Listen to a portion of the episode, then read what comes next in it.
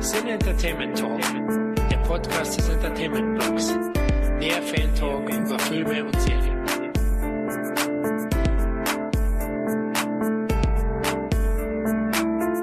Hallo liebe Hörer zur 50. Ausgabe des Cine Entertainment Talks, dem Podcast von entertainmentblog.net. Ja, ich bin der Florian und zum Jubiläum freuen wir uns, euch nach längerer Zeit mal wieder ein Interview präsentieren zu können. Ich bin auch ein wenig aufgeregt, da ich mit Dennis Gansel einen der talentiertesten deutschen Filmemacher seiner Generation zu Gast habe. Erstmal herzlich willkommen, Dennis. Hallo, herzlich, danke, schön, dass ich da sein darf. Ja, freut mich auch riesig, dass es geklappt hat. Ja, wir werden ja heute über deine Karriere und deine Liebe zum Film sprechen. Ich bin schon gespannt auf deine Antworten. Ja, ich würde sagen, legen wir gleich los, oder? Ja. Dennis, wie sieht aktuell so dein Alltag aus? Was machst du gerade? Arbeitest du am Schnitt vom Jim Knopf?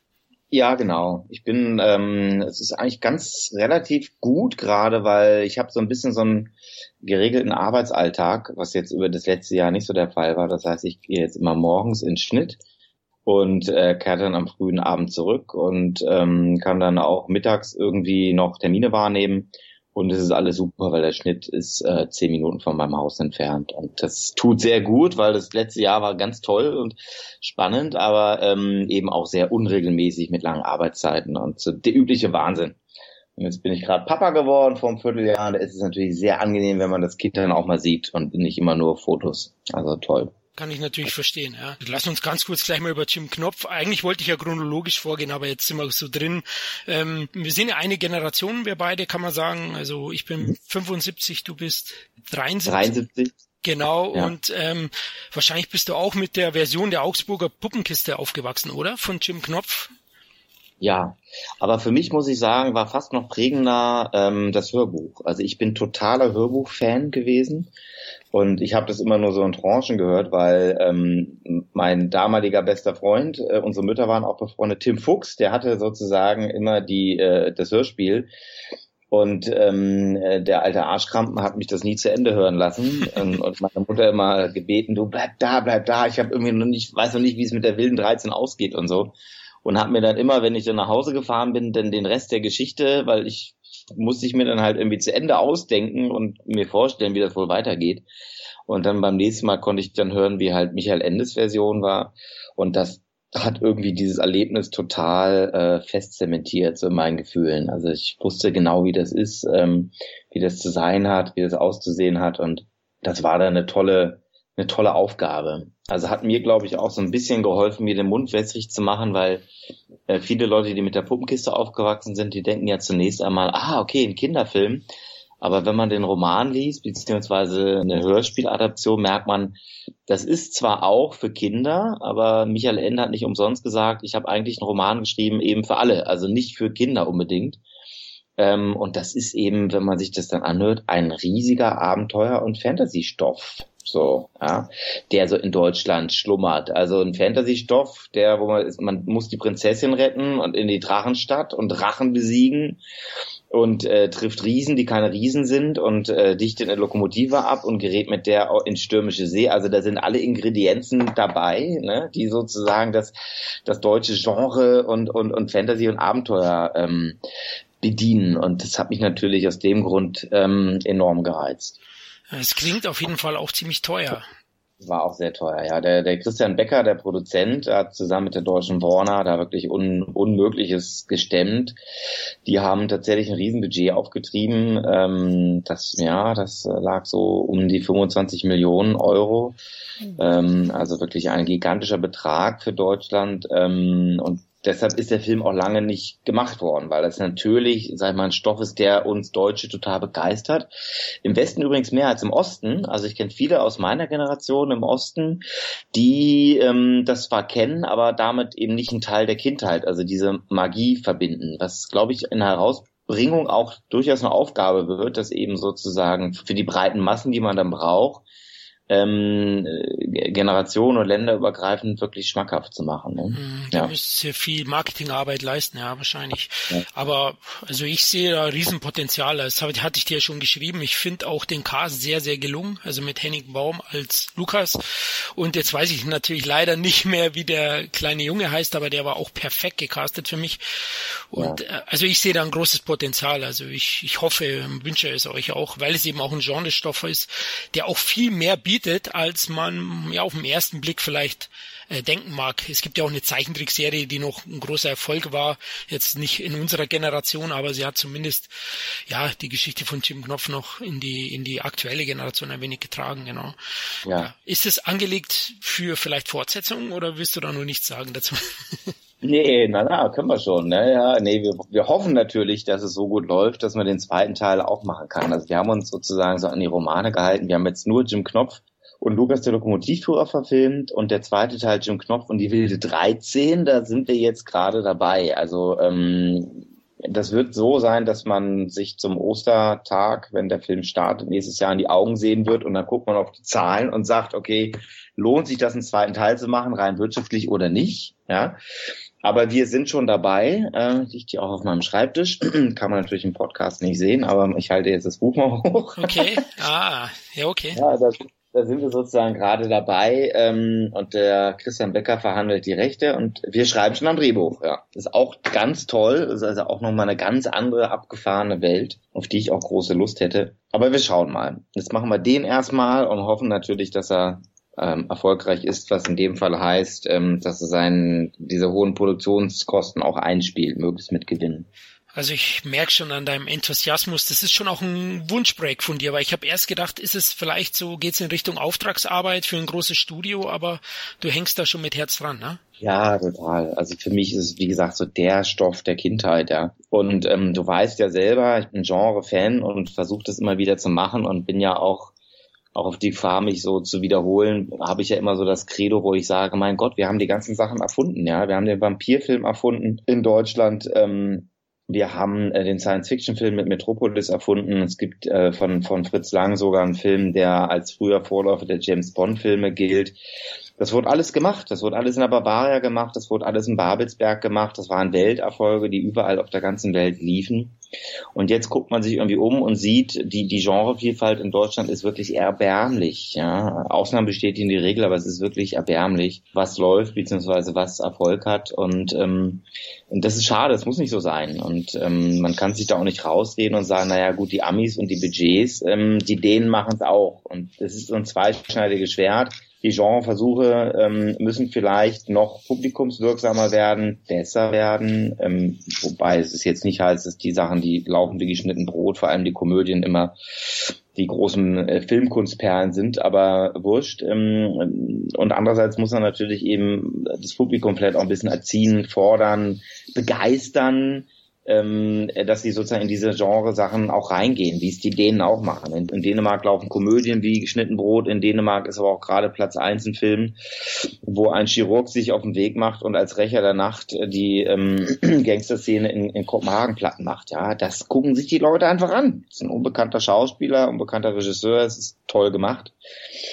Also Ne, deshalb ist sozusagen lange Rede, aber kommt mal wieder dahin, wo ich eben sage, dass deshalb reizt mich eben Jim Knopf auch, weil es eben wo hat man jetzt schon mal die Möglichkeit, dieses, diese Genres und diese Sachen Abenteuer ähm, zu erzählen? Und da ist natürlich unglaublich toll, dass es ein Stoff ist, der von den Leuten auch geliebt wird. So, ja. Herzensprojekt aus mehreren Gründen. Ja, also ich merke schon, da hast du natürlich schon wieder vorweggenommen. Ich wollte später noch fragen, wie, wie du es eigentlich siehst mit, mit dem Genre, weil wir es auch so sehen, dass äh, das Genre vom deutschen Publikum nicht wirklich auch angenommen wird. Also es, es sind ja immer wieder Bestreben da, aber selbst der Nachtmar, der eigentlich gefeiert wurde, äh, ist jetzt nicht wirklich ein Erfolg geworden, ne, wenn man ehrlich ist. Und ähm, ja, das ist eigentlich schade. Da hast du schon recht. Also in anderen europäischen, also Dänemark ist natürlich da wirklich ein großes Vorbild. Äh, da laufen die ja deutlich besser durch schon der Film. Also hier müsste man das Publikum wirklich erziehen, das sehe ich schon auch so.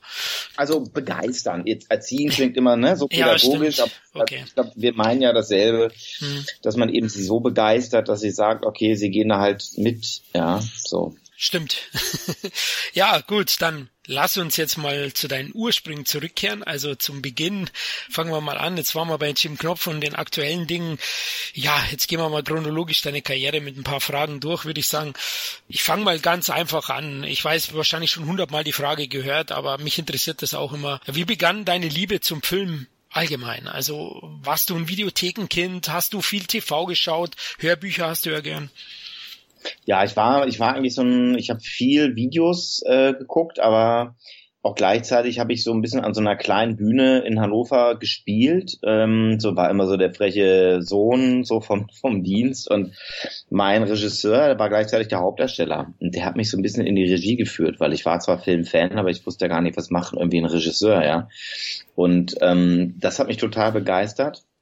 Und dann habe ich angefangen, selber Filme zu drehen so auf Video und habe mir dann eigentlich so neben diesem ganzen anderen Zeug, was ich halt geliebt habe, also weiß nicht, also das so die erste Videokassette, die ich auch wieder vom Tim Fuchs, da ist er wieder, ja, bekommen habe, da war drauf ähm, Predator war drauf und äh, was natürlich großartig war und Highlander.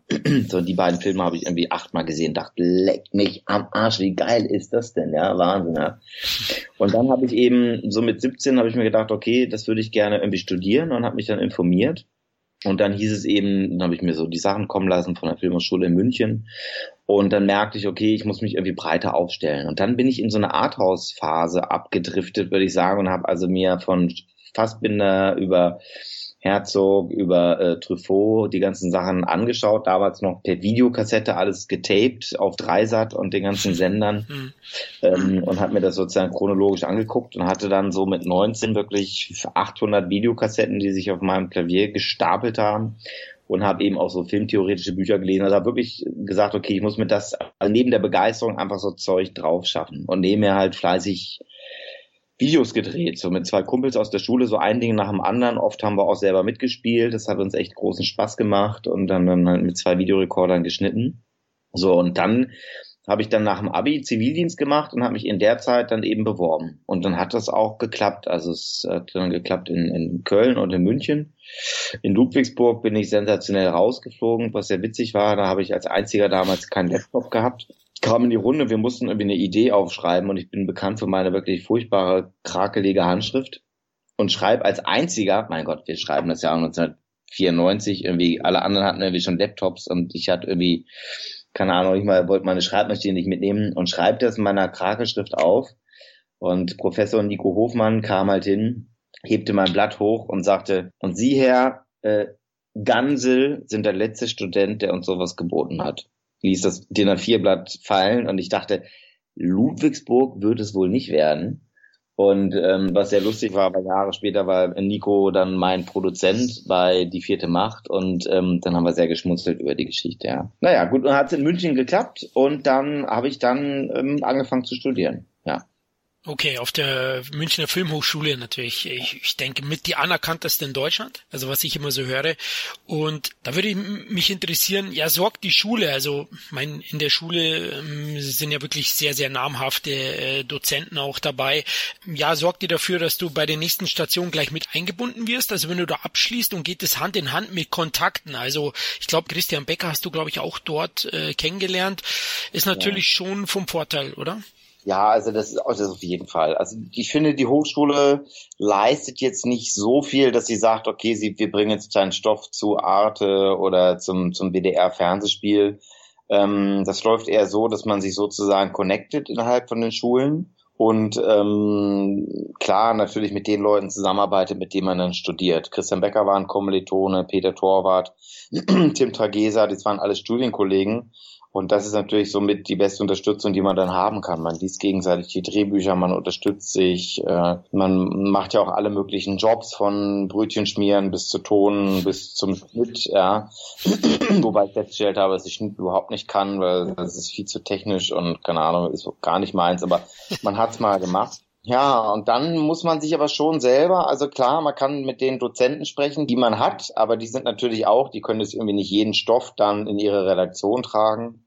Also es war eher so, dass bei uns so eine Aufbruchstimmung herrschte, fast eine Konkurrenz. Jeder wollte irgendwie einen 90 Minuten machen als Abschlussfilm. Also das hat uns unglaublich befruchtet, weil dann eben äh, der Christian wirklich einen Knaller nach dem anderen dann produziert hat und man wollte dann eben auch irgendwie einen machen.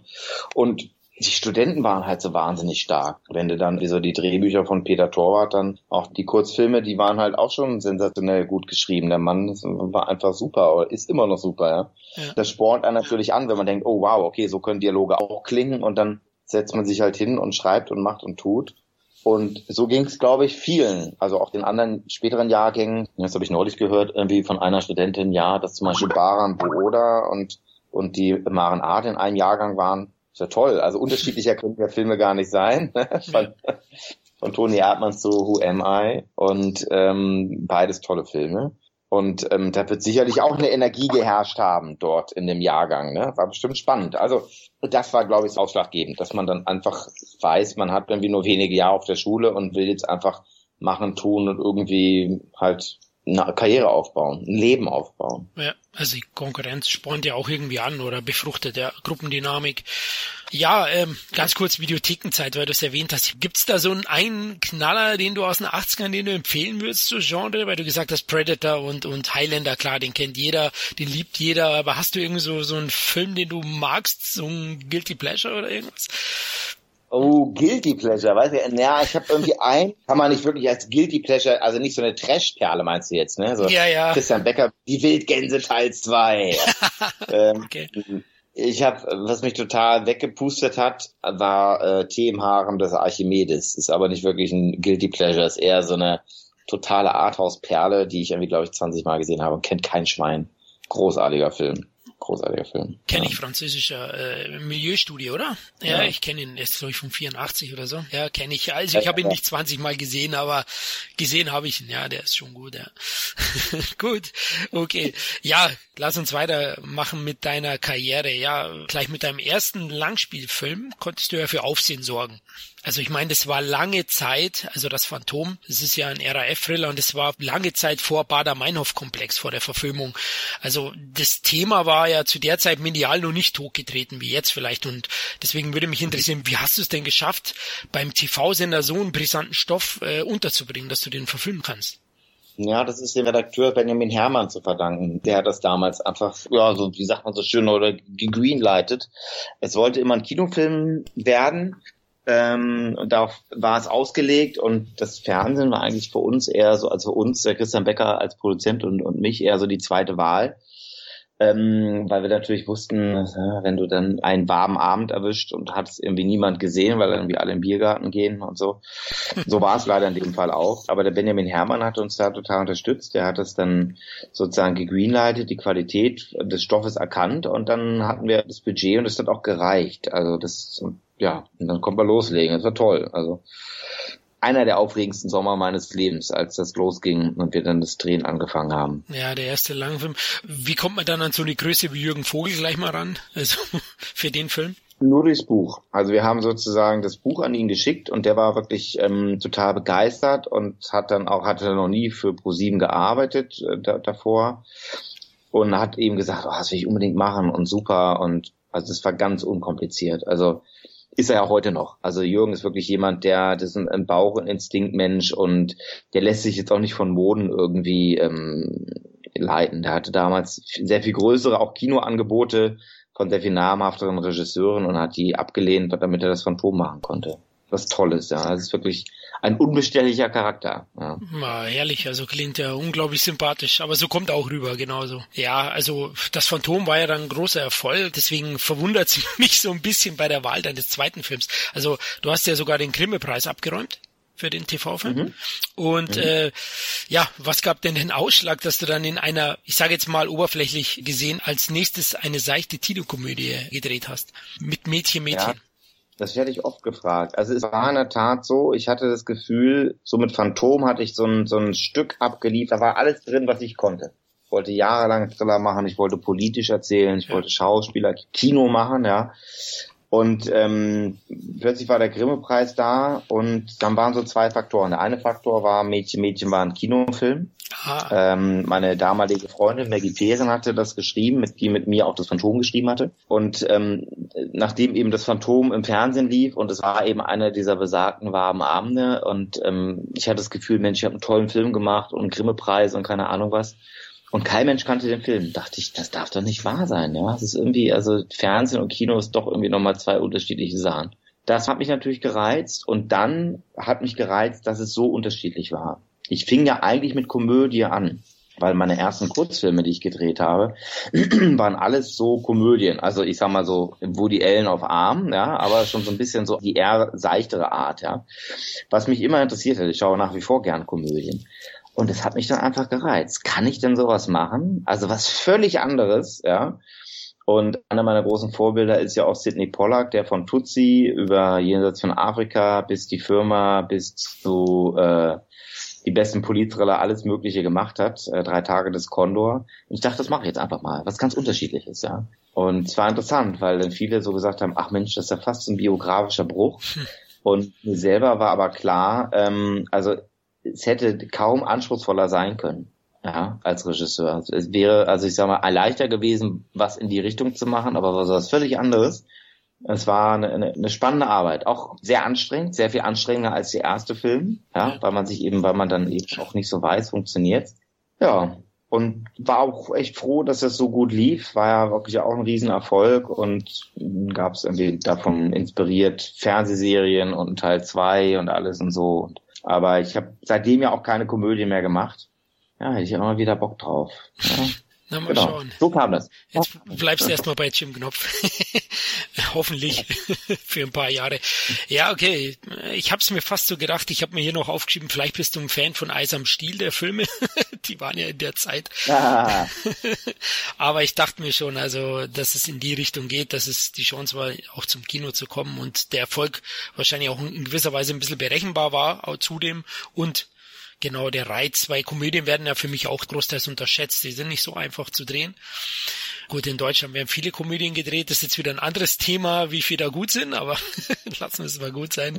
Es gibt halt sehr viel Einheitsbrei. Mädchen, Mädchen, ja, ähm, jetzt muss ich leider die eine Szene kurz ansprechen, die jeder kennt, selbst wenn man den Film nicht gesehen hat. Die eine berühmte Szene mit dem Orgasmus auf dem Fahrrad. da wollte ich kurz fragen, äh, wie man sowas filmen kann. Also wie kannst du denn da ernst bleiben, ehrlich gesagt? Also da muss man doch ständig. Nee, nee, nee, nur bei den Proben. Und dann drehst du es den ganzen Tag, ja, also rauf und runter, auf und ab und so. Und irgendwann ist es einfach nur noch technisch. Irgendwann denkt man nur noch, okay, die arme Diana, also Diana Ampf, die das machen musste auf dem Rad, oh Gott, die arme, was ist denn mit ihr und so, ja. Also das war, irgendwann war das fast nur noch technisch. Okay, also da, da Aber, steht man dann ja. drüber. Ja klar, ist ja ein Job in gewisser Weise. Ja. genau. Ja, es gibt's ja nicht. Jetzt kommt schon wieder ein Genrewechsel. Also, wo ich mich mit dir mehr befasst habe. Also, ich bin schon länger Fan von dir, aber man geht das auch nochmal durch, schaut sich viele Filme von dir nochmal an. Und wie gesagt, die Genrewechsel sind schon recht spannend bei dir. Und jetzt gehst du zurück mit Napola in die dunkle deutsche Vergangenheit. Und ich kann dazu sagen, ja, Napola lief für mich im Schatten von der Untergang. Es war ja in der ähnlichen Zeit. Und ich muss ganz ehrlich sagen, ich finde persönlich ja Napola sogar mit einem besseren Film. Ähm, leider war er nicht so erfolgreich wie der Untergang. Es ist eigentlich schade, aber wie viel deine Wahl auf Napola? Also wieder dieser Genrewechsel. Du wolltest wohl zurückkehren, ne?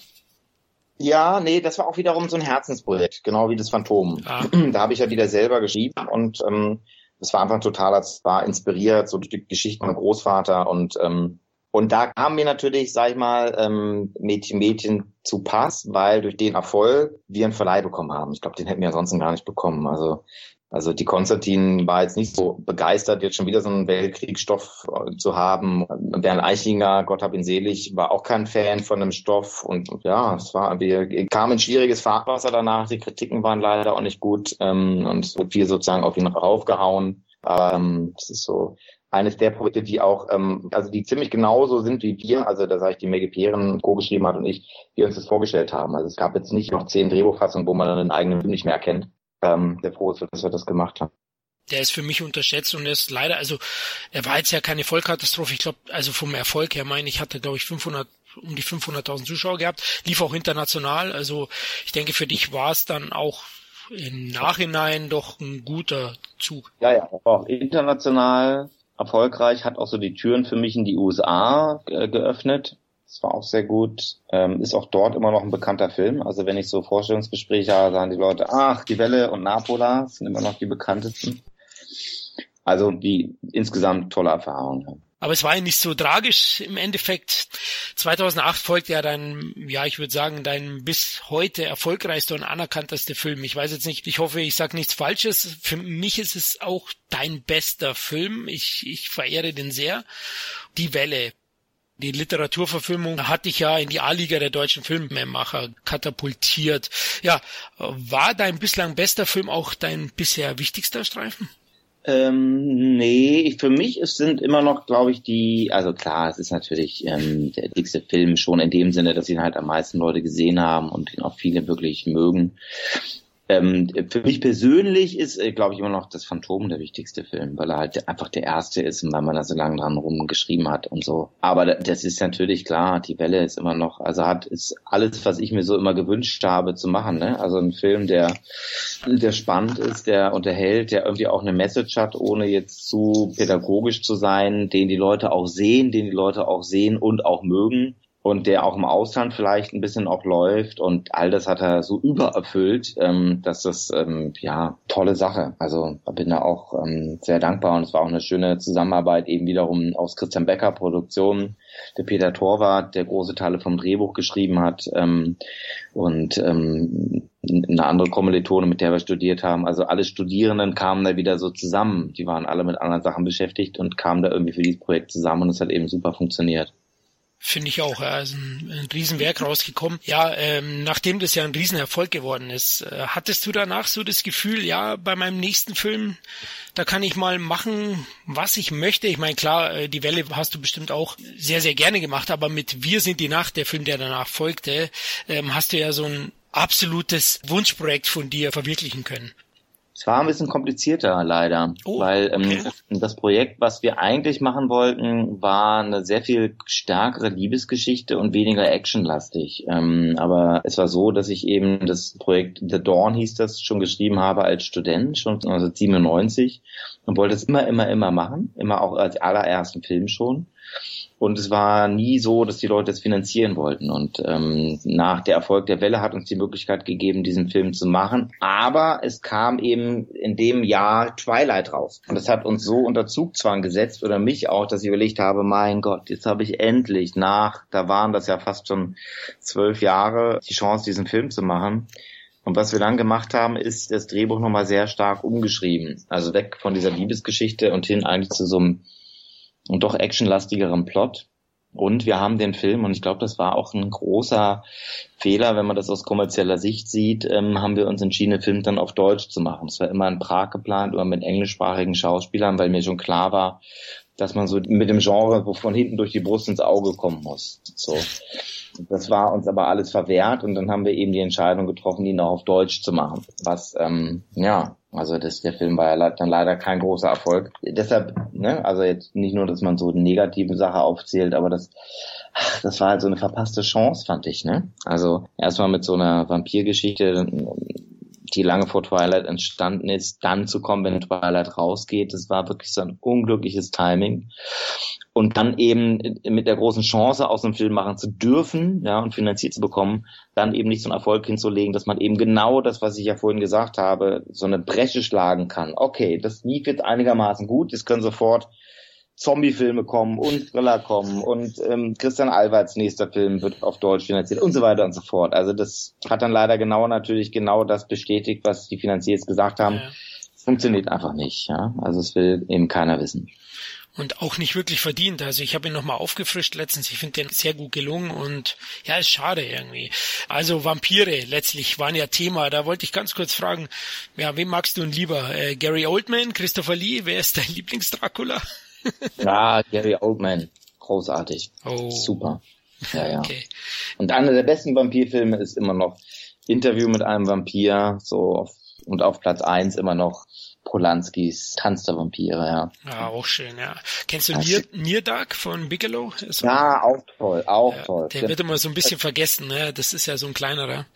Genau, den habe ich auch sehr gemocht. Ja, 80er waren die Vampire groß, genau. Aber leider in Deutschland, deutsche Vampire ist schwierig. Ja. Also da hast du, glaube ich, leider recht behalten mit Englisch und ähm, in Prag drehen statt Berlin und deutsche Besetzung, die trotzdem gut war. Aber sie nehmen es irgendwie nicht an. Ne? Ich habe es letztens auch, ja. Unfriend hieß der, glaube ich, ein deutsches Projekt zuletzt und das hat man ja. wie ein US-Projekt vermarktet man hat eigentlich gar nicht mitbekommen, dass das ein deutscher Film ist und äh, so lief es eigentlich auch anständig gut. Und sobald man sagt, der Film ist aus Deutschland, weiß ich nicht, dann ist das Publikum viel skeptischer. Genau, das hat der Simon Verhöfen, äh, der war ja der Regisseur von Unfriend, ja. sehr, sehr geschickt gemacht und es war genau eigentlich die Herangehensweise. Ne? In Südafrika gedreht, Englisch und so, es kommt so als amerikanischer Genre-College-Film daher und das ist auch genau richtig. Ähm, und dann wenn er einem gefällt, kann man ja dann immer noch überrascht sein und sagen, ach Wahnsinn, krass, okay, der Regisseur von Männerherzen, ist, das, ist ja super, so, ne? Aber man sagt eben nicht von vornherein, uh, okay, da gehe ich gar nicht erst rein. Also, ja, da ist sehr clever. Überhaupt Wiedemann und Berg, die haben wir jetzt sozusagen an Friend und hatten auch UMI, also die haben ähm, gutes Händchen, wenigstens die wenigen Genreerfolge, die es gibt, da stecken die oft äh, dahinter. Also wirklich Respekt. Ja. Ja, das stimmt. Also die wissen, wissen, wie es geht. Das habe ich auch am Rande mitbekommen. Ich habe selber, obwohl ich ja wirklich in der Branche auch arbeite, erst ja, nach ein paar Recherchen erfahren, dass es dann ein deutscher Film ist. Klar, wenn man dann die Namen liest. Aber ich dachte auch erst, ja, das ist eine ne, US-Produktion, die dann eben zufällig einen deutschen Regisseur aufweist, oder? genau. Ja, ja. Haben sie gut gemacht. Ja, leider war es eben nicht so ein großer Erfolg. Du hast es ja angesprochen. Ich glaube, so um die 100.000 Zuschauer hatten wir sind die Nacht. Danach folgte dann 2012 die vierte Macht. Ein weiterer Thriller mit Moritz Bleibtreu. Mm, ja, ein mhm. Polit-Thriller. Generell erstmal die Frage, Thriller ist schon scheinbar dein Lieblingsgenre? Ja, schon, ja, würde ich doch, ist es ja. Mhm. Ähm, ja, der war leider auch nicht so erfolgreich. Also ich finde den auch gelungen, aber auch der hat leider, hm, ja, ich sage mal, nicht das, nicht die Erwartungen erfüllen können. Ähm, woran denkst du, hat es da gelegen bei die vierte Macht? Gute Frage. Also ich so rein selbstkritisch habe ich da ähm, Kritik gehört, die sozusagen auch aufs Buch ging, auf die Geschichte. Da ist man natürlich als Autor immer steckt man so mittendrin. Vielleicht liegt es daran, frage mich in zehn Jahren nochmal, wenn ich ihn mit, mit Abstand sehen kann. Mhm. Vielleicht liegt es, und natürlich liegt es stark am Genre, ja. Und ähm, daran, dass sozusagen ähm, ein Film, der in Russland spielt und dann ist er eben nicht aus Hollywood, dass das natürlich per se die Leute abschreckt, ja. Also ja, da waren sicherlich viele Faktoren dann ausschlaggebend. Er hatte natürlich auch total überrascht. Also ich dachte schon, dass es ein bisschen mehr Interesse gibt und mhm. Moritz bleibt fand ich auch echt toll da in der Rolle und habe ihm das super abgenommen und es hat mich auch gewundert. Aber die Filme fallen durchs Raster, die kriegen auch keinen Preis und die kriegen dann gar nichts. Ja, die fallen so wirklich komplett einmal durch, ja, und niemand redet über sie und ähm, man steht so verwundert daneben und denkt, oh Gott, hast du jetzt total die Krütze gemacht? Kann man das eigentlich nur in Gully treten oder man ist ja so unsicher dann auch, ne? Ja, ja, du bist echt schön ehrlich, aber also der war wirklich gelungen und ähm, du hast schon recht, das mit dem Raster ist, glaube ich, guter Punkt. Also die, die werden einfach nicht gesehen, ne? Die, die rutschen da einfach durch. Dann im, im Fernsehen vielleicht mal dann, wenn einen richtigen Moment erwischt, kriegt er dann plötzlich sein Publikum, aber es ist echt schade. Ja. Danach hast du ja von 2012 bis 2016 eigentlich nichts gemacht. Also 2016 kam dann dein nächster Film raus. Hat es damit zu tun, dass du dann in Hollywood Fuß fassen wolltest? Ja, also kann man eigentlich klar so sagen. Der, Mechanic war ja schon angefangen mit Drehen, haben wir schon 2014. Das hat lang gebraucht, bis er dann ah, rauskam. Okay. Also ich habe dann in der Zeit wirklich viel versucht, irgendwie einen amerikanischen Film zu finanzieren und habe auch an fünf Projekten gleichzeitig gearbeitet. Und Mechanic kam plötzlich, das war eine, eine der Filme, die als allerletztes kamen und ähm, die dann aufpoppten und der wurde dann halt was, ja. Ich habe auch bei Universal an Grim Knight gearbeitet, was äh, tolles Buch war und auch an, ja, an, an tollen Projekten, aber das ist der Wahnsinn, wie viel sich da, ähm, was nie was wird, ja. Also man entwickelt monatelang, jahrelang Drehbücher mit tollen Produzenten und dann ist das, wie man so schon sagt, cast-dependent, also nur wenn eine bestimmte Liga an Schauspieler zusagt, der auch irgendwie ähm, der Zeit hat und da Bock drauf hat. Und das sind eben nicht so viele, geht es einen Schritt weiter oder die Studios finanzieren an und springen ab und also es gibt alles Mögliche, ja. Es ist wirklich so eine Todeszone, in die man dann irgendwann rennt und viele, viele, viele Projekte schaffen es dann nicht. Damit kann man ein halbes Leben füllen. Also man kann, ich habe mit Drehbuchautoren gearbeitet, die irgendwie drei Credits haben, das heißt also drei Filme wurden verfilmt, die 35 Jahre in der Branche sind. Ne? Das, ist, das ist total irre. Ja? Also ähm, ich habe lustigerweise jetzt vor vier Tagen unten im Hof ähm, Tom Tück war getroffen, der wohnt bei mir in der Nähe. Der hat mich auch so kurz nach den Mechanic-Erfahrungen ausgefragt und so. Und der sagt zum Beispiel, du, das bringt gar nichts, auf diese Projekte zu warten. Du musst mit deinem eigenen Krempel kommen. Das bringt überhaupt nichts und so. Ne? Das fand ich eine interessante Beobachtung von jemandem, den ich sehr schätze und der ja nun auch da total anerkannt ist in Hollywood. Das ist eine echte Größe, ja. Und ja. Und wenn selbst der das irgendwie so sagt, lange Antwort auch wieder, sorry, aber das ist kein Problem. Die Erfahrung kann ich stundenlang äh, reden, weil das ist wirklich äh, ganz anders, als man sich das so vorstellt. Und so kam es dann dazu. So, und plötzlich war der Mechanic da, es hieß irgendwie, pass auf, hier ist das Buch, und ähm, wenn du Bock hast, wir haben Bock auf dich, dann lass uns telefonieren. Das haben wir gemacht. Und dann haben sie gesagt, ja gut, dann flieg rüber, musst aber Jason Statham treffen. Hm. Bin ich rübergeflogen, habe erstmal ein paar Tage gewartet im Hotelzimmer, er hat sich nicht gemeldet.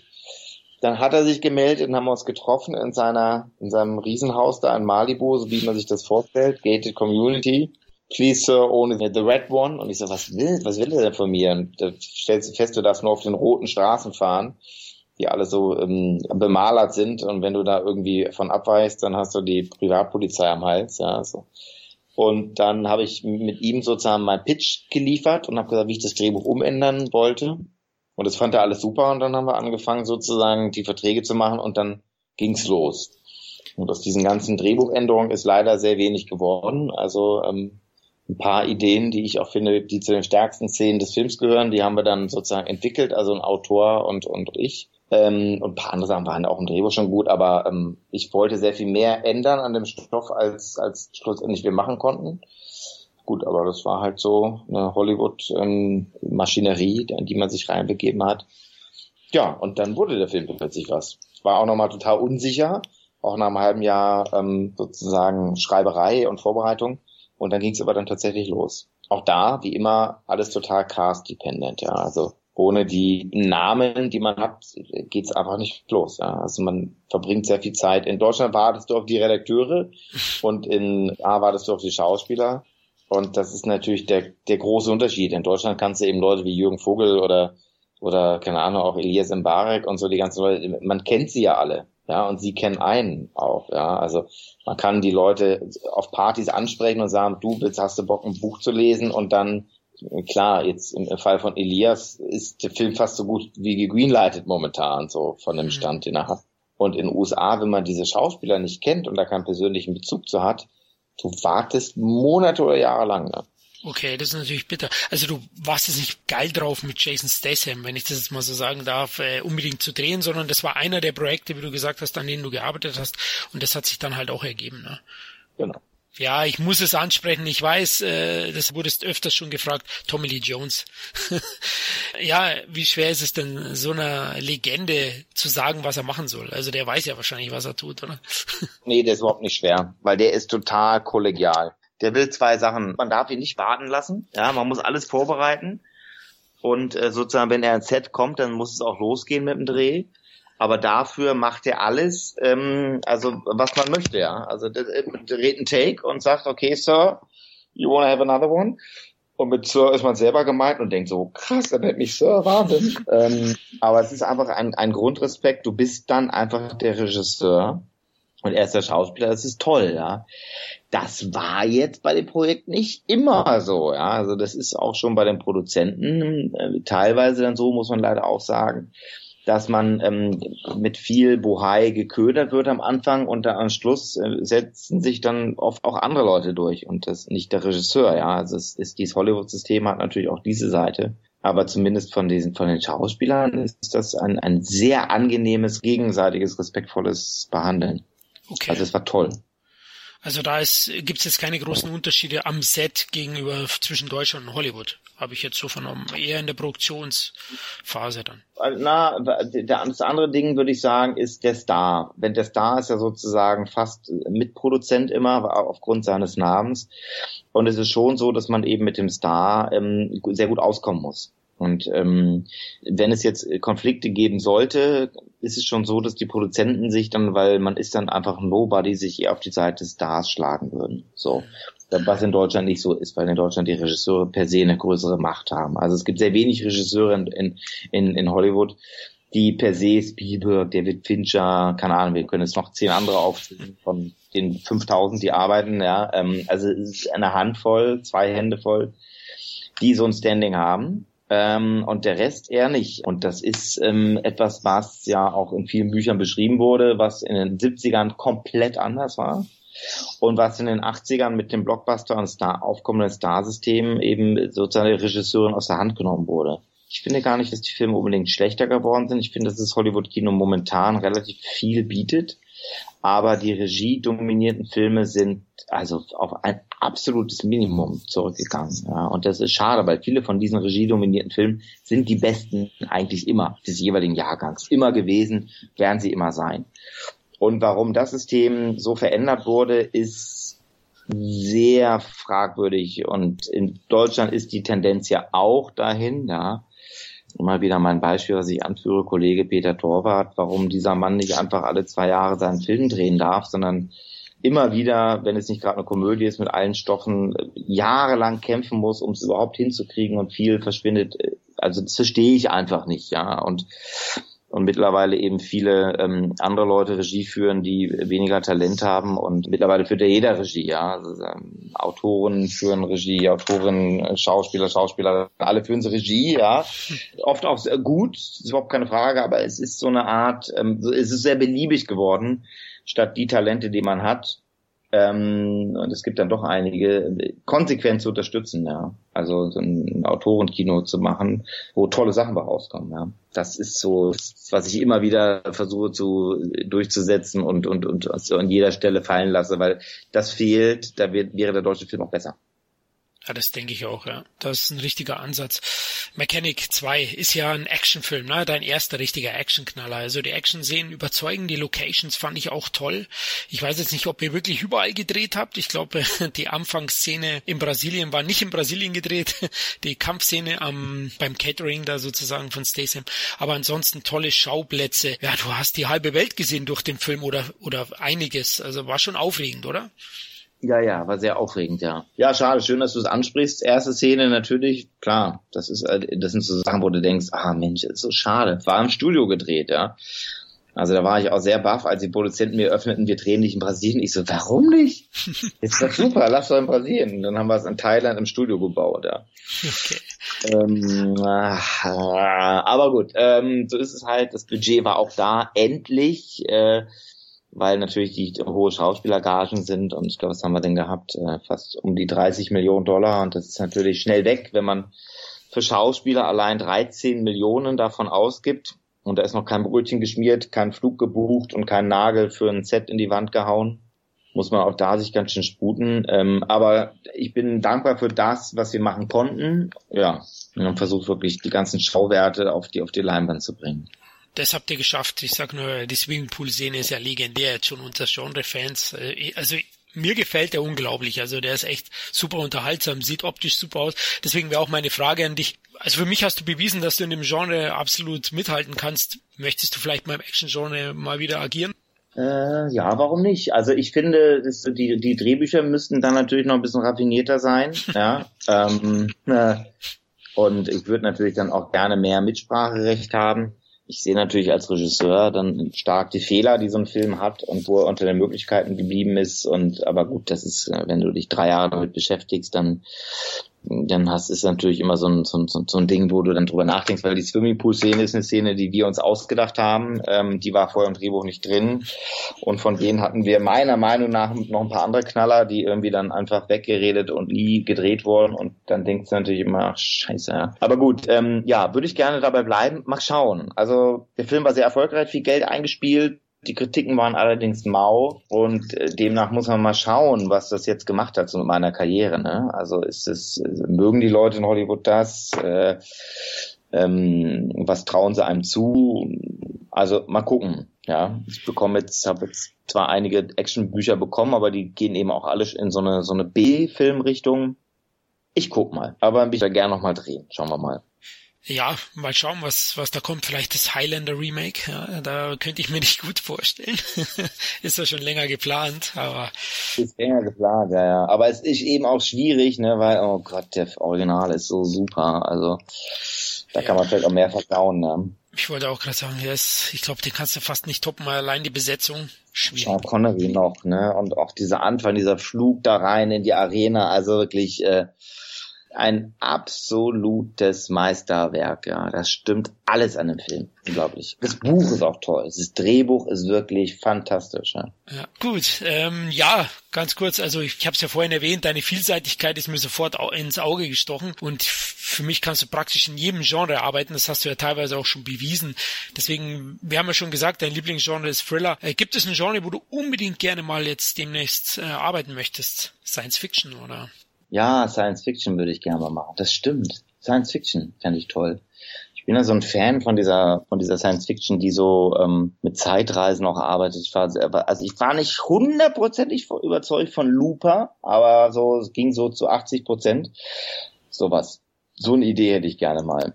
Ja. Also, und ich habe mehrere tolle Zeitreisen. Also es gibt ein paar richtig knallermäßige Zeitreisen, Drehbücher in den USA. Auf eins habe ich mich auch beworben. Glimmer die wollten mich leider nicht, aber haben jetzt einen ganz spannenden Regisseur gerade engagiert. Also das wird ein super Film. Dreamworks macht das. Da gibt es ein paar richtig tolle Geschichten. Würde ich, würde ich gerne mal machen. Bin auch sehr gespannt auf die Netflix-Serie. Das geht ja auch irgendwie. Soll ja so in die Richtung gehen. Die erste deutsche, die gerade gemacht wird.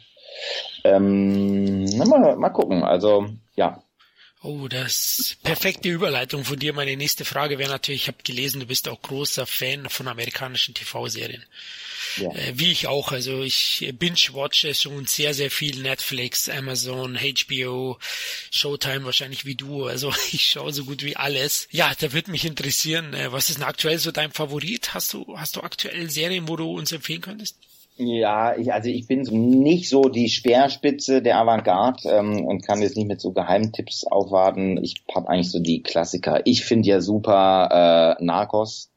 Finde ich eine der besten Serien der letzten zehn Jahre. Dann habe ich gesehen The Crown. Da hat mich meine Frau zu gezwungen. Also Kündigengeschichten interessieren mich normalerweise überhaupt nicht zu. Und war komplett begeistert. Also komplett begeistert. Da fand ich super. Dann habe ich die OA geguckt, fand ich mega langweilig. Ähm, habe ich nach der ersten Folge irgendwie ausgemacht. Und jetzt habe ich gerade angefangen ähm, mit Tom Hardy die Serie. Tabu. Ähm, Tabu. Da bin ich jetzt Folge zwei. Also finde ich auch.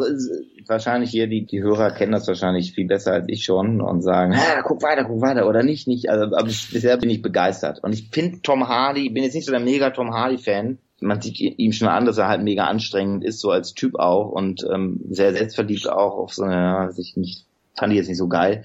Aber da kommt alles, was ihn so ausmacht, diese rohe Männlichkeit, die Selbstverliebte, kommt da ganz gut zum Tragen. Also gefällt mir bislang super kurz abschweifen, Tom Hardy, äh, für dich ist ja wahrscheinlich der 2015 erschienene Fury Road auch einer der größten Actionfilme der letzten Jahrzehnte. Ja, also ich fand ihn ehrlich gesagt, ich war jetzt nicht so, es ist ja so ein Feuilleton-Liebling auch gewesen, das habe ich jetzt nicht so verstanden. Ich fand ihn einen unglaublich tollen Actionfilm. Punkt. Aber von der Story her fand ich ihn komplett Banane, Bösewicht fand ich doof und, und, und viele Dinge, die ich da und das Frauenbild und keine Ahnung, also da spielt ja auch Rosie mit hier, Jason Stathams Freundin und so, ein bisschen strange so, ne? Aber tolle Action, aber gilt ja so als der Actionfilm für die studierende Elite, ja, das habe ich jetzt nicht so ganz verstanden, warum das für ein Tor manchmal plötzlich so, oder wie bei The Raid, ja, plötzlich hast du dann die super Kritiken weltweit und ich denke, also The Raid, weiß ich nicht, da ist es doch, also intelligente Action ist für mich Face-Off, ja, sowas halt, also das ist für mich wirklich hyperintelligente Action, aber jetzt nicht The Raid, aber ab und zu kommen so Brachialfilme dann irgendwie dringen dann so in den in popkulturelle Welt ein. Gut, also lang auch wieder lange Antwort. Äh, ja, fand ich gut, aber jetzt nicht großartig. Ne? Okay, na gut, wir haben ihn natürlich gefeiert in drei Podcasts mittlerweile schon. Fury Road. Wir haben die besten Endzeitfilme gemacht, da war er dabei, die, die besten Filme 2015 und die Mad Max Reihe. also wir, wir waren auch begeistert. Ähm, haben aber auch ehrlich gesagt aufgrund der Entstehungsgeschichte, der lag ja auch ewig auf Eis und so, da haben wir eigentlich nichts mehr erwartet, ne? das muss man auch sagen. Und wir haben es alle in George Miller einfach gegönnt, ne? der auch nicht immer so leicht hatte. das stimmt. Er hat also wirklich mit über 70 dann nochmal so ein Ding hinzulegen. Du siehst den Film und du denkst, der Regisseur ist 28. Also jemand auf der absoluten Höhe der Zeit, der irgendwie aus Videospielen und so, ne? Du denkst nicht, dass es ein 70 plus Regisseur gemacht hat, ne? Also ja. gar keinen Fall. Da hast du recht, genau, das finde ich auch. Ähm, kurz, ja, zu, zu TV-Serien. Du hast ja gesagt, was dir so gefällt oder was du aktuell schaust. Narcos, auch ein Meisterwerk. Äh, leider zweite Staffel noch gar nicht geguckt. Ich habe nur die erste jetzt durchgeschaut, aber ich freue mich schon drauf. Ja, generell wollte ich dann auch noch fragen, ähm, was denkst du aktuell über die Entwicklung des Kinos? Ähm, weil immer mehr Topschreiber drehen ja dem Kino den Rücken zu, um im TV ihre kreativen äh, Freiheiten auszuleben. Das ist mit Sicherheit auch so. Aber warum auch nicht? Weil im Kino ist es eben so schwierig, ähm, Zeug durchzukriegen, was, was man selber gut findet.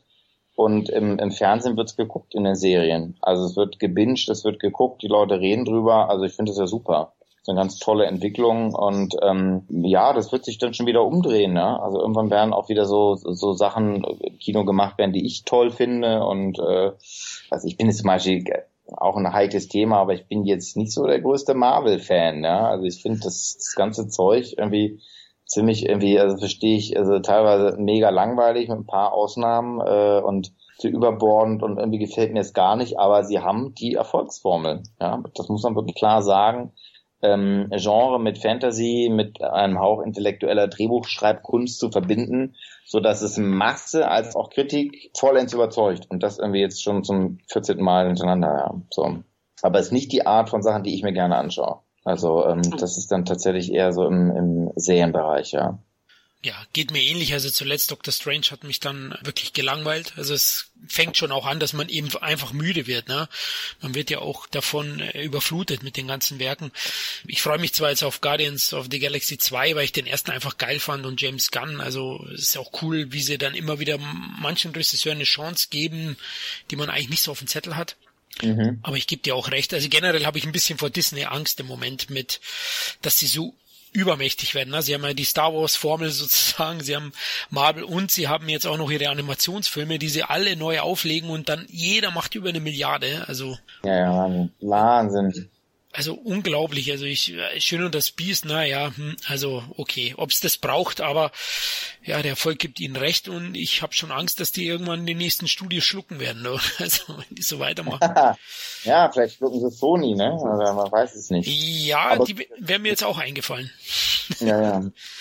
Also, weil denen fehlt ja so ein Franchise im Moment. Ne? Im Moment brauchst ja. du eigentlich eins. Und so James Bond haben sie und und und ähm, aus Salt wurde kein Franchise. Also weiß, sie brauchen es so, aber alle suchen es. Alle suchen ja auch so eine Art, ähm, also Warner arbeitet ja auch an irgendwie äh, einfach so Spionengeschichten, so alle suchen sowas, ja. King Arthur, ja, genau, aktuell, du hast recht, und, und Sony hat ja Ghostbusters verhunzt. Also, ich fand ihn ja gar nicht so schlecht, ich fand ihn unterhaltsam, aber es ist halt kein Franchise draus geworden. Genau. Ja. Und ja, Bond habe ich aktuell gelesen, ist jetzt sind die Rechte frei seit Spectre. Also MGM äh, tut die gerade neu versteigern vier Studios hängen da dran. Da ist Sony dabei, ähm, Warner, Fox und ich glaube noch ein kleines unbekanntes Studio, das noch gar nichts vertrieben hat. Ich weiß jetzt den Namen gar nicht. Die ähm, tun gerade Wettbieten um die Rechte für den nächsten Bond. Okay, Wahnsinn, okay. Alles klar. Ja, habe ich jetzt erst vorgestern gelesen, ich habe es auch nicht gewusst. Ich dachte auch, hey, Sony hat ja immerhin Bond, aber anscheinend haben sie den auch nicht mehr zwingend. Mhm, also wenn sie mhm. da nicht mitsteigern und ich denke, da musst du richtig viel Geld hinlegen, ne, dass du da wahrscheinlich was kriegst. Na, aber Fox probiert's ja wenigstens mit Alien jetzt mal wieder. genau. Ja. Genau, gut. Äh, Nochmal eine Frage zum TV allgemein, weil du ja großer Fan bist. Äh, möchtest du nicht auch mal ein TV-Projekt in Angriff nehmen? Ja, ich entwickle gerade was. Ich habe jetzt gerade eine sehr spannende Entwicklung mit Lucky Birds Pictures in München. Ähm, genau. Ich glaube, darf noch gar nicht sagen, worum es geht, weil die machen erst eine Pressemeldung. Ganz spannende Serie. Okay. Holger Kraus mitschreibt und ist wirklich super spannend. Freue mich sehr drauf. Okay, gut. Dann kommen wir noch zurück zu deinen Filmen. Auf welche Filme von dir, wir haben ja Jim Knopf schon angesprochen, das wird dann der nächste sein, aber auf welche dürfen wir uns, dürfen sich die Filmfans noch als nächstes von dir freuen? Erstmal Jim Knopf. Das ist sozusagen das Ding. Und danach weiß ich nicht. Also ich habe jetzt irgendwie so mehrere Sachen in Arbeit, aber noch nichts ist irgendwie in trockenen Tüchern. Deshalb erstmal Jim Knopf. Ist auch noch eine Weile hin. Ostern ist Start nächstes Jahr, 2018. Und ähm, wirklich, also wirklich, also es wird, glaube ich, richtig gut. Und wir arbeiten auch, also auch eine ganz tolle Welt, die wir da eben, also die Welt eben von Michael Ende, die zum Leben erwacht. Echte Drachen und äh, die ganzen Reisen und wir arbeiten gerade an einem Scheinriesen, das er, der ist momentan Kilometer groß und wird dann eben kleiner. Also die ganzen Tricks und Effekte sind gerade in Arbeit und das ist, wenn man das so sieht, ist es schon toll. Also macht schon, schon Spaß. Das kann ich mir vorstellen, das ist mal wieder Kind. Also das wäre auch so mein Traum, so ja, auf dem Faden von der unendlichen Geschichte, oder? Das war ja auch Michael Ende und mein dagegen war euer Film ja noch günstig. Ich glaube, der hat damals schon 60 Millionen Mark gekostet oder ja, der war wahnsinnig teuer, ne? Ja, ja. War immer noch toll, ne? Ich habe ihn mir natürlich auch nochmal angesehen in der Vorbereitung. Und auch wenn so die, die Tricktechnik natürlich ähm, sehr veraltet wirkt, hat er immer noch einen Charme und, und äh, eine tolle Magie. Also es, ne, wenn Atreo sein Pferd verliert in den Sümpfen, das ist schon irgendwie immer noch toll, ja. Ja. Und ich weiß, wie ich das damals in der Bravo immer verfolgt habe, die Drehberichte, weil meine größere Schwester die hat schon Bravo gelesen und dann habe ich immer die Drehberichte und dann habe ich die kindliche Kaiserin gesehen und die war so hübsch und ich war keine Ahnung irgendwie neun und dachte, ach, die ist ja so hübsch und was toll und ist ja unglaublich und da war mir Bavaria Filmstudio schon so ein Begriff. Also ich bin da sofort hingetigert bei meiner ersten beim ersten Wochenende in München bin ich dann sofort zur Filmtour getigert, ja. Für mich, das war ein prägender Teil meiner Jugend, ja. Ja, habe ich natürlich auch gemacht, das Boot, ne, bist durchgegangen. genau. Super ist es. Äh, jetzt, wo ich zuletzt dort war, was mich geärgert hat, Enemy Mine haben die da gehabt, finde ich auch einen absolut unterschätzten Sci-Fi-Film. Äh, da haben mhm. sie ja die Sets leider nicht mehr, die haben sie alle äh, nicht mehr in München zumindest, ich weiß jetzt nicht. Schade. ja, lustig, ne? Aber dafür haben sie jetzt eine Emma. Also sie haben Teile von, also ab jetzt steht sozusagen Emma dort und sie haben auch den Nepomuk's Vulkan, das ist auch in der Bavaria Filmstadt. Weil wir da gedreht haben, da sind Teile des Sets, was mich auch sehr stolz gemacht hat, jetzt Teil der Bavaria Filmstadt zu sein. Ach, jetzt muss ich einhaken. Den habt ihr in München gedreht. Ich dachte in Berlin, in Babelsberg, oder? Und in München, ja, aber ah. auch in München. Ah, schön. Mhm. Freut mich, freut mich. Okay. Ja. ja. Genau, weil die Bavaria schon ein bisschen so in, ja, sag ich mal, ins Hintertreffen gelangt ist mittlerweile, glaube ich, gegenüber Babelsberg. ist ja klar. Also ich finde das ein super Studio, ja. Also das ist irgendwie äh, zum Drehen genial und natürlich für jeden, also ich weiß auch nicht, das ist natürlich, weißt du, da wurden so tolle Sachen gedreht und das Boot und äh, Fassbinder-Filme und immer wenn ich an dieser Station vorbeifahre, denke ich an die Sehnsucht der Veronika Voss, äh, schwarz-weiß, eingeregnet und so. Das ist schon irgendwie deutsche Filmgeschichte, ja. Magisch, ja, genau, stimmt. Also ich gehe da eigentlich auch in der Regel einmal im Jahr hin und schaue mir das an und bin auch immer wieder fasziniert davon. Ja, lass mich mal eine fiktive Frage stellen. Ja, stell dir, stell dir mal vor, jemand gibt dir 300 Millionen Budget für ein Wunschprojekt nach deiner Wahl. Ja, wie würde das aussehen? Was würdest du verfilmen? Vaterland nach dem Roman von Robert Harris. Das würde ich, da würde ich auch gar nicht so viel zu brauchen. Da brauche ich nur 15 Millionen für. Das ist für mich ein ganz toller, toller Stoff, den ich wahnsinnig gerne machen würde. Dem habe ich auch lange gearbeitet, habe die Rechte dann verloren und ähm, immer noch ein absolutes Traumprojekt. Okay, klingt gut. Das ist natürlich jetzt schwierig, ne? Muss die Rechte wieder zurückholen. Okay. Ja, ja, ja. Also wir werden mal gucken, wie das ausgeht. ja, ich äh, wünsche dir alles Gute dafür, ja. Genau. Ja, ich habe es ja vorhin eigentlich schon mal kurz angedeutet. Mittlerweile hast du ja aufgrund deines Berufs Vielzahl von Ländern bereist, auch in, in Deutschland schon in mehreren Städten gewohnt. Was ist denn so dein Lieblingsort auf, auf dem Planeten? Momentan, ja, Berlin auf jeden Fall. Dann ist in der Heimat, zweite Heimat würde ich sagen, nach wie vor München, wo ich halt wirklich meine Studentenjahre verbracht habe und später nochmal, so, ich würde schon sagen, so das Schlachthofviertel, wo ich dann nochmal so als, als Single nochmal so gewohnt habe, bevor ich dann meine richtige Frau kennenlernte und noch so ein paar Single-Jahre verbracht habe.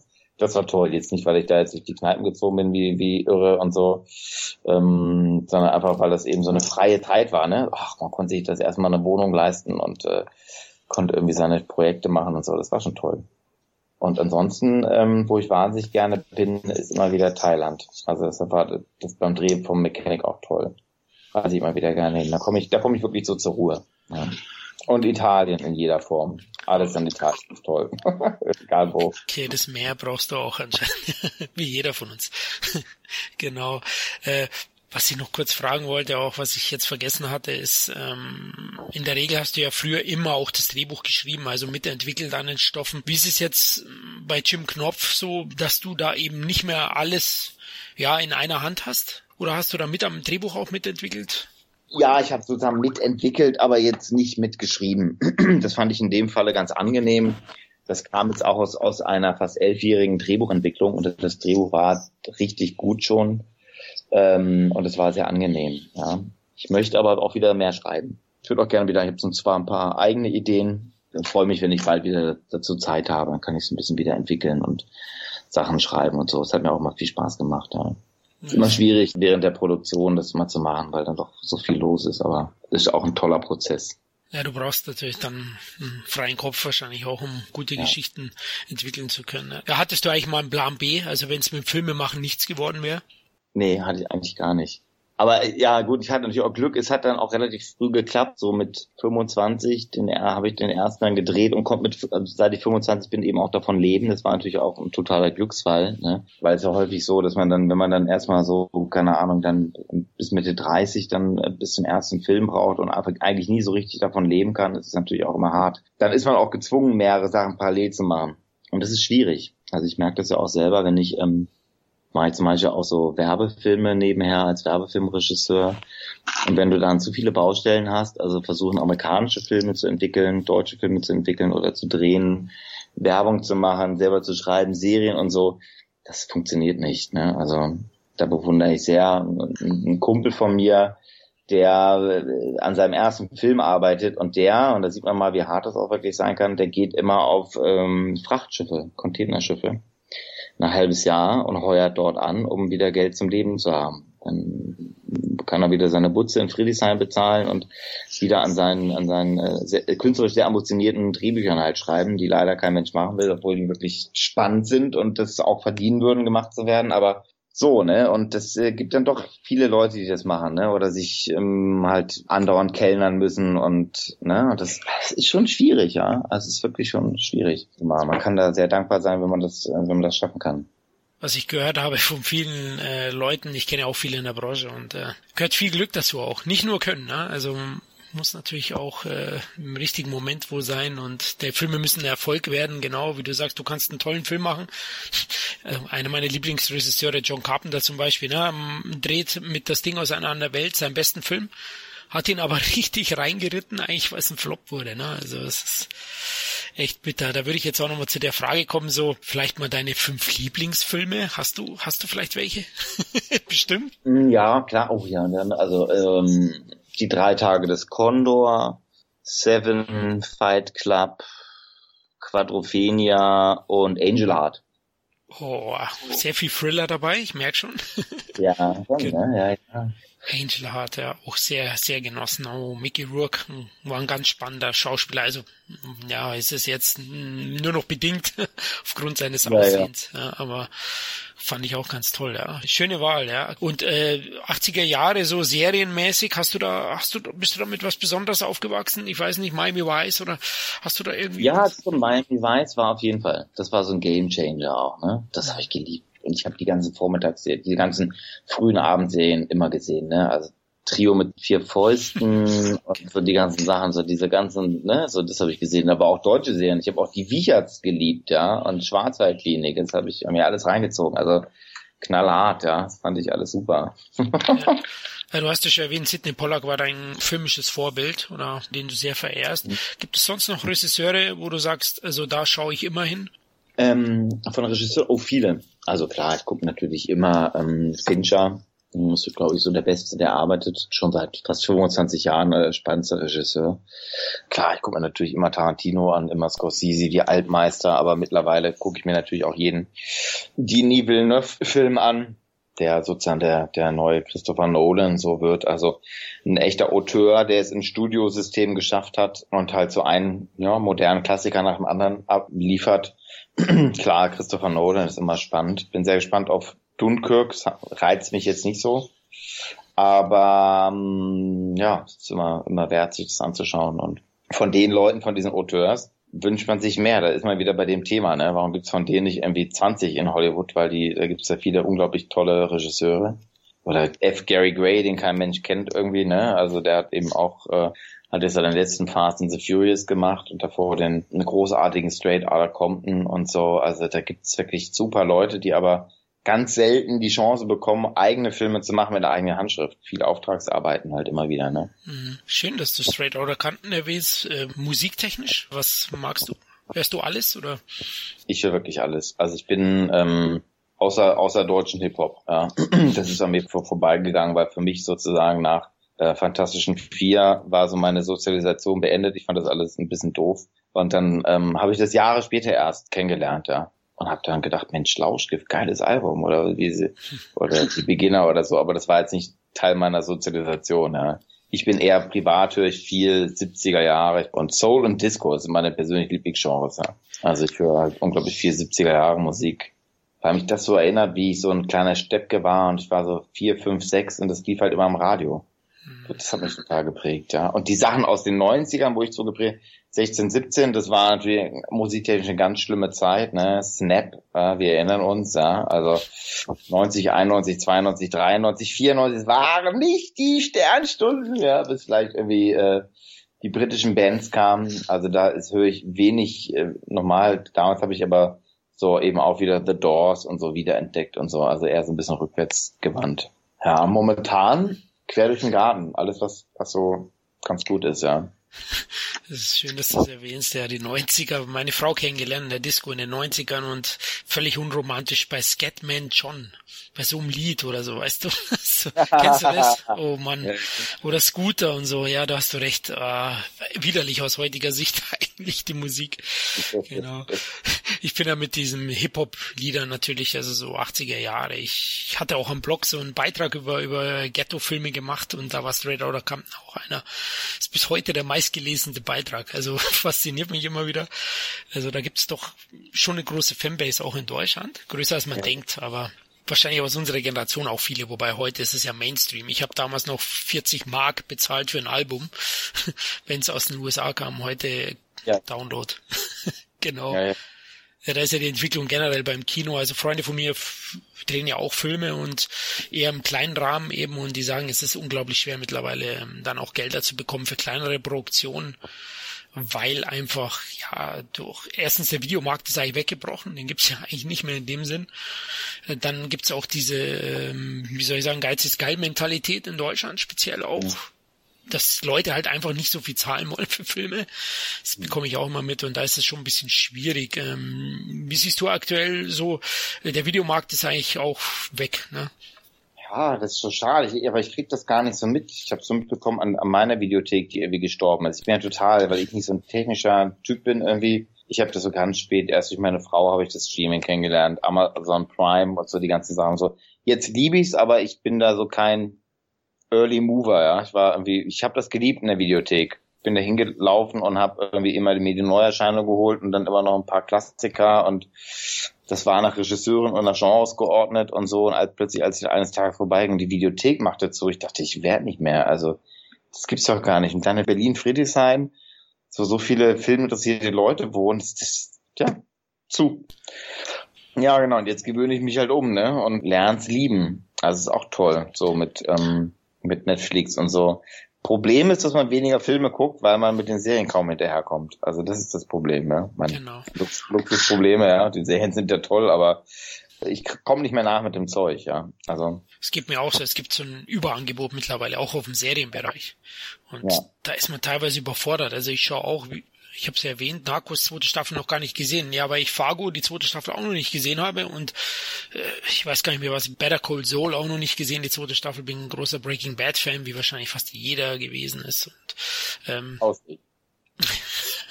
okay. und ähm, ja, also da hast du schon recht, das ist halt eben das Überangebot, wo ein bisschen auch gefährlich ist und wo die eben sagen, ich weiß halt nur von ein paar Leuten, ja, dass die Streaming-Anbieter halt einfach meistens Pakete kaufen und du einzelne Filme dann nur schwer unterbringst. Das war in der Videothek wahrscheinlich mhm. etwas anders. Da konntest du dann Verleih finden und also ist es halt jetzt schwieriger. Aber ja. gut, geht nicht anders. Ich bin ja ein Sammler. Sammelst du Filme generell? Ja, ich sammle. Blu-ray oder DVD? ähm, beides. Alles, was ich kriegen kann von meinen Lieben. Aber ich habe äh, sozusagen aus Platzgründen habe ich dann jetzt, also ich fange jetzt erst wieder an, weil jetzt sind wir auch in eine größere Wohnung gezogen.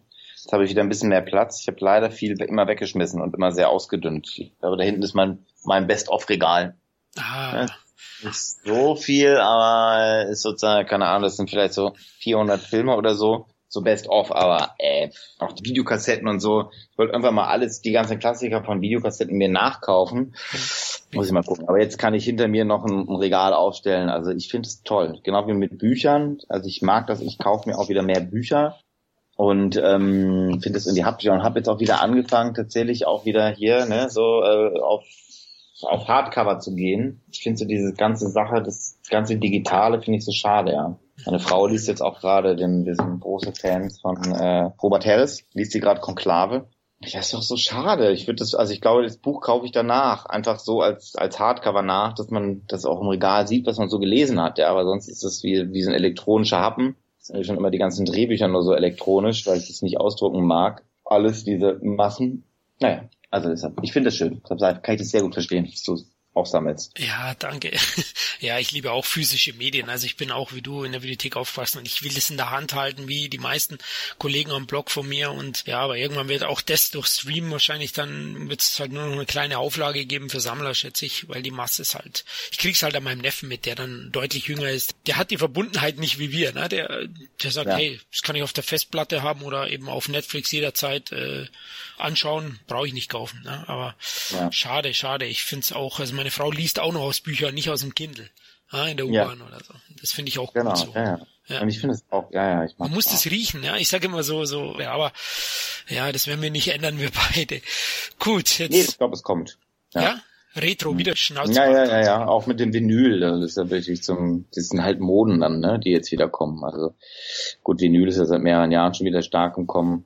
Ja. In Büchern ist es auch so. Also ich hoffe. einfach toll, auch eine Bücherwand zu haben. Ich finde das super. Ich finde das sehr, sehr wohnlich auch so und, und, und schön und erinnert man mich immer wann ich die Bücher gelesen habe und so. Und in manchen ist noch Sand drin vom Urlaub und ja.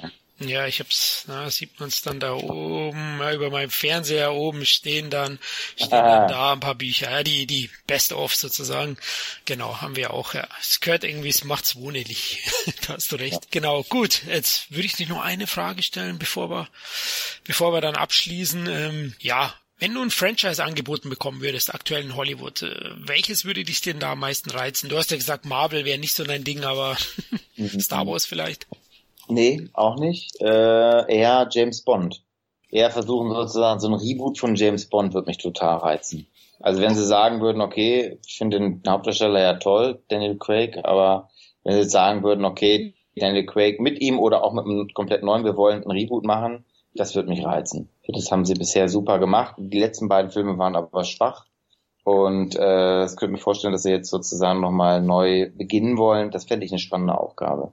Oh, das ist natürlich auch toll, ja, James Bond. Liebe, ich habe diese Riesenbox und ja, ich fand sogar die letzten drei nicht so gut. Ne? Quantum Trost fand ich nicht so gut. Äh, Skyfall und Spectra war ich sehr enttäuscht im Kino. Ähm, ja, ja. Äh, Skyfall fand ich okay, aber es war, genau, der beste war eigentlich noch der erste, ne? Also. Von Campbell, ja, ja genau. Also Casino Royale, den fand ich top. Also, wer ist denn dein Lieblingsbond? Wahrscheinlich Connery? Connery, ja. Aber ich muss sagen, Daniel Craig, also der hat mich überrascht. Ich habe mich total in ihn reingeguckt und das ist für mich jetzt Bond, finde ich schon gut. Ich fand ja Dalton auch immer unterschätzt, aber jeder hat so in gewisser Weise seine, seine Stärken. Ja. Aber ich finde auch Connery verkörpert halt dieses charmante, zynische, aber auch humorvolle zugleich und harte, weil das hat der Moore nicht gehabt. Moore war ja ein Spaßbond. Und ja hat das auch gut gemacht. Aber okay, James Bond, ja, vielleicht können wir dich ja da mal begrüßen als James Bond, das ist ja beim nächsten Mal. Ja, ja äh, vielen Dank nochmal fürs Interview, Dennis. Gerne, tolle Fragen, vielen Dank. Oh, äh, freut mich, danke. Du, wir wünschen dir weiterhin viel Erfolg und speziell ich freue mich schon sehr auf, auf deine Jim Knopf Realverfilmung. Also ich wünsche dir da alles Gute. Vielleicht können wir auch in Kontakt bleiben, würde mich freuen. Ich hoffe, es wird einen Haufen Fortsetzung geben. ja, sehr gerne. Melde dich wenn der ins Kino kommt und äh, wenn er dir gefällt, du damit was anfangen kannst, dann lass uns gerne nochmal sprechen. Dann kann ich ein bisschen erzählen, also so oder so eine sehr spannende Produktionsgeschichte jetzt schon. Das glaube ich, ja. Ich habe mich nicht getraut, zu viel zu fragen, weil ich wusste nicht, wie viel darfst du wirklich rauslassen. ja, ja, eben, das, also ich, noch nicht so viel, ne, aber wie gesagt, dann in, ab nächsten März umso mehr. Also lass uns in Kontakt bleiben, gerne. Super, machen wir auf alle Fälle, ja. Diese halbe Jahr Verschiebung hat die mit der CGI zu tun? Hätte der nicht im September kommen sollen ursprünglich? Nee, um Gottes Willen, nein, nein, nein, nein. Achso, der war, war nicht terminiert, richtig? Doch, der war mal terminiert auf Dezember, aber nur irgendwie zwei Wochen lang und dann haben wir, das schaffen wir hinten und vorne nicht. Wir haben ja erst abgedreht jetzt im äh, Februar und ähm, jetzt haben wir irgendwie, ach, wir haben gefühlt Mai nee, nee. Hätten wir nie im Leben geschafft. Selbst Ostern wird nur super eng. Also die Hauptmischung beginnt erst Mitte Januar also der Film kommt dann raus und dann geht's direkt ins Kino. Ja. Okay, ja, dann müsst ihr Doppelschichten für die Effekte, Künstler und so alle. Ja, ja, das muss ja auch super aussehen. Also du kannst ja das ja eben, wie gesagt, du hast ja CGI-Drachen. Ja, also ich meine, nach Game of Thrones musst du dem Publikum da nicht mit Blödsinn kommen. Es ist einfach derartig schweinehoch, dieses Niveau. Ja. Da müssen die richtig lang dran schrauben. Ja. Gut, dann ja, auch euch, liebe Hörer, vielen Dank, dass ihr dabei wart. Ja, ihr könnt uns gerne auf den Comments auf Facebook oder auf dem Entertainment-Blog kontaktieren, um Feedback abzugeben oder Anregungen zu hinterlassen. Und vergesst nicht, wir haben auf Twitter ein eigenes Podcast-Profil, nämlich CET-Podcast. Wir würden uns freuen, von euch zu lesen. Gut, dann Dennis, mach's gut. Und, Vielen Dank. Du ja, auch. Und liebe Hörer, ihr auch. Hoffentlich bis zum nächsten Mal. Macht's gut. Ciao. Ciao. Sin Entertainment Talk, der Podcast des Entertainment Blogs. Der Fan Talk über Filme und Serien.